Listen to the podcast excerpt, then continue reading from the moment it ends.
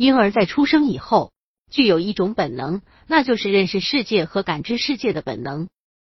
当然，在起初可能只是懵懂的、模糊的，但是到了差不多七个月左右的婴儿就完全不同了。他能够通过成人的眼神和动作中感知一定程度的想法，但是他们是否能够了解，就不得而知了。百度搜索慕课大巴，下载更多早教资源。过去的研究一直认为，幼儿要到四五岁的时候才能分辨出别人一定做什么和别人想做什么之间的区别。在上世纪八十年代，就有一个经典的实验来说明这一点。这个实验是由萨尔斯堡的一名研究认知发展的教授阿斯普纳设计的。他让一些参加实验的孩子看一组画面：一个小男孩走进厨房，把一块巧克力放入厨房里的抽屉，然后离开厨房。随后，其他人进来，把这个巧克力放到一个不能一眼就看见的托盘里。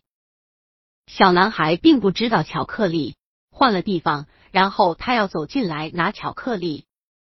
实验人员问参加实验的孩子：“小男孩究竟是会去他应该去的托盘那里拿巧克力，还是去他所认为的巧克力所在地厨房抽屉那里？”所有三岁左右的儿童都判断小男孩会直接去托盘那里拿巧克力，而只有四。五岁的孩子才会判断小男孩还是会去他的抽屉里去找巧克力，这意味着只有四五岁的孩子才能意识到小男孩的行为并不是遵循着他应该怎么做，而是遵循着他自己想怎么做。而最新的实验也与这个经典实验类似，也是为了测试婴儿是不是能够意识到别人的错误想法，并不会受到现实改变的影响。用一些简单的情景来进行测试。研究人员让一组成年人和一组七个月大的婴儿观看动画片。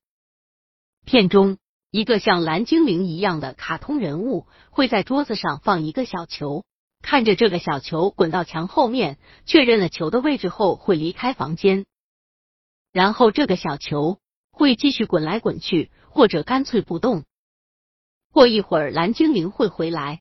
离开墙查看小球，而且蓝精灵总是认为球在他最后一次看到他的地方。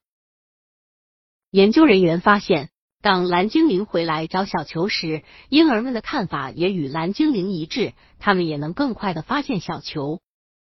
而当蓝精灵没能在他最后一次看到小球的位置找到小球时，婴儿也同样显得很迷惑，也需要更多的时间来观察屏幕。恩德斯说。结论是，他们婴儿明显考虑蓝精灵的看法或观点。这说明，从实验结果看，七个月大的婴儿已经具备了一定的心理理论，能够感知他人的看法，并且在此人离开后仍能记得这种看法。实验也发现，婴儿对人的关注显然要高于对任何事物的关注程度。加州伯克利大学的认知。心理学家 Alison Gopnik 认为，现在很多实验都发现，婴儿比我们想象的更世故，他们对成年人想法的了解程度要远远高于我们所认为的。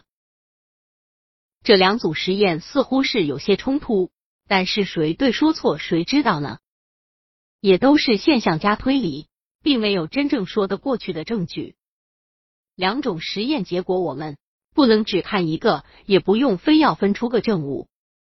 或许这跟年龄根本没关系，所以这些实验结果应该全面的了解，并且当做知识学习，直到用到的那一刻。